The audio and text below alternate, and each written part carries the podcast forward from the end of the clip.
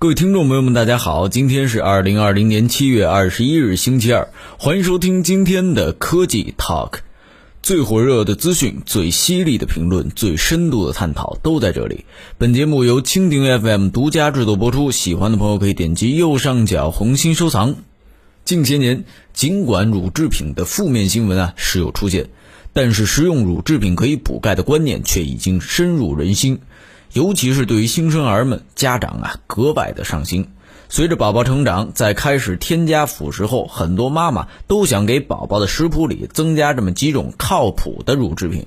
可是面对各式各样的液态奶、酸奶和奶酪，到底应该怎么抉择呢？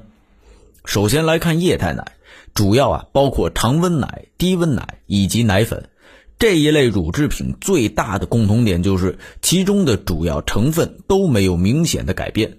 由于牛奶乳脂啊是可以提供一些必需的脂肪酸以及脂溶性维生素的，因此给宝宝喝的牛奶最好是全脂的。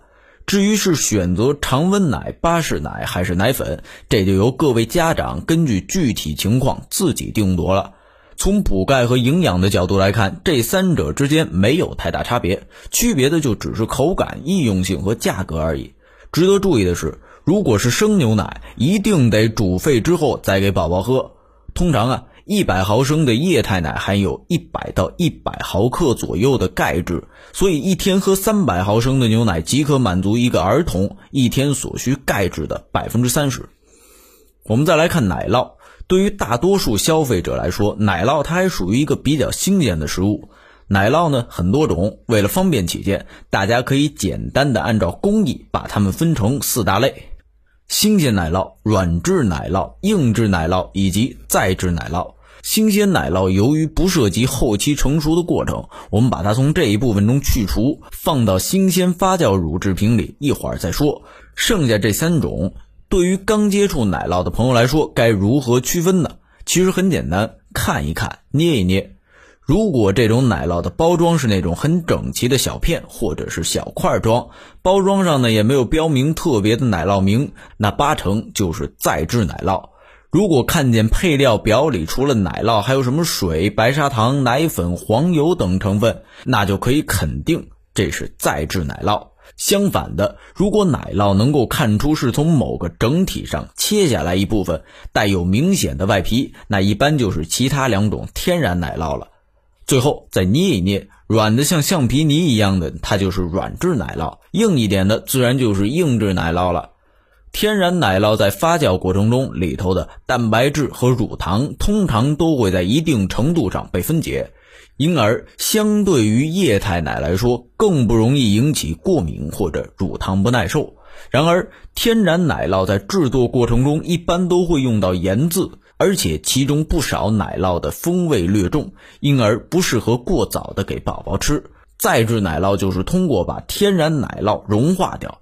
可能还会添加一些奶粉或者糖分，重新制作出来的奶酪。好处呢是这种奶酪口感通常更淡一点，更容易被宝宝接受。不过值得注意的是，家长们在选购的时候一定得好好看看配料表。由于奶酪比脱脂奶粉贵得多，有部分厂家可能会减少其中奶酪的含量，而使用大量的奶粉或者更便宜的原料。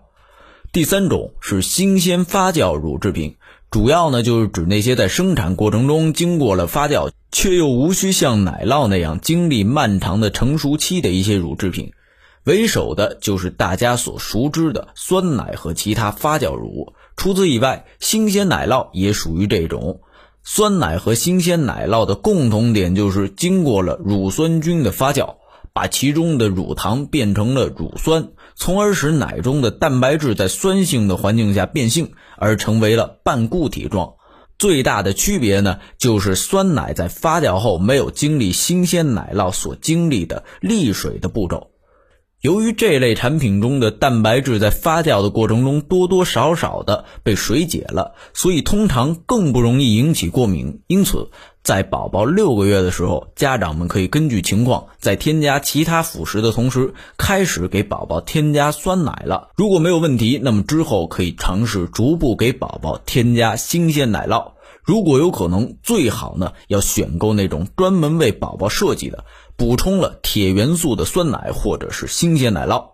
最后，我们来说说奶制品和甜品这一类，主要包括黄油、各种奶油以及用奶油和其他原料制作的甜点等。